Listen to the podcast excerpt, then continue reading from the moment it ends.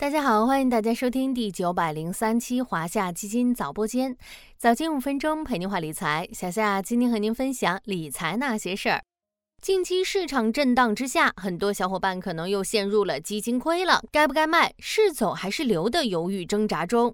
有人认为是市场行情低迷，还有的可能会感叹自己入场的时机不太好。但除了市场大环境的影响，还有一种行为，其实也会影响我们的投资收益，那就是交易损耗。今天小夏就跟大家一起聊聊交易损耗以及如何减少甚至克服这一问题。很多小伙伴买入基金后，一旦遇到市场震荡波动，基金净值下跌，就开始动摇，想要卖出，频繁买卖导致交易损耗出现，而这也是偷走我们投资收益的主要原因。简单解释下交易损耗的含义。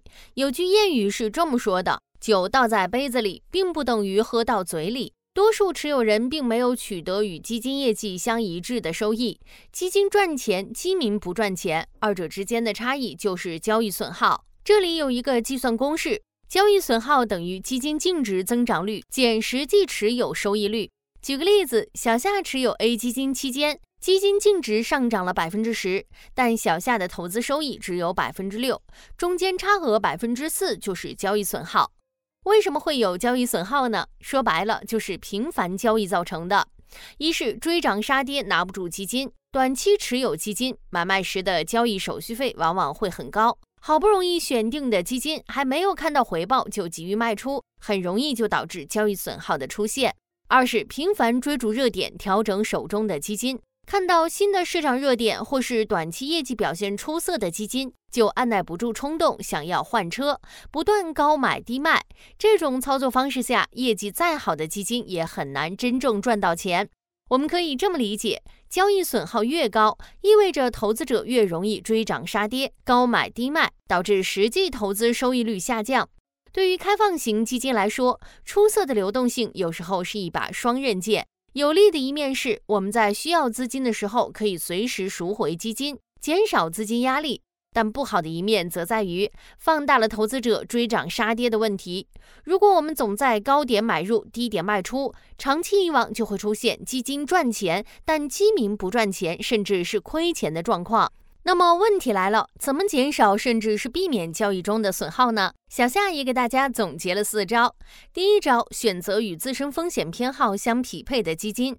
如果你能忍受的最大亏损只有百分之十，当手中基金亏损超过百分之二十时，很可能会坚持不住卖出，选择和自身风险偏好不匹配的产品，在市场大幅波动中有较大概率会出现交易损耗。第二招，尽量选择波动率低的基金。波动率越高的基金，在市场震荡中的净值波动越大，投资者的账户浮亏往往会越高，承受的心理压力越大，按耐不住频繁交易下，导致的交易损耗往往也就越高。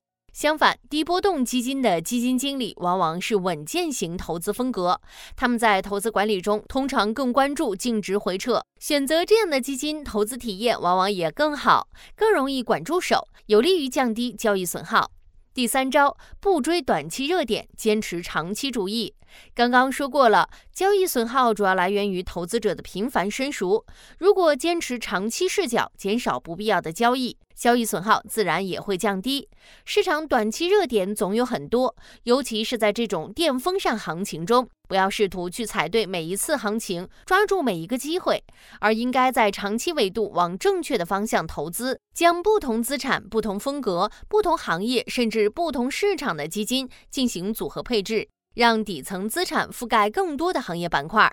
如果账户短期出现亏损，可以根据市场情况和自身资金实力综合考虑是否需要分批补仓，通过定投降低成本。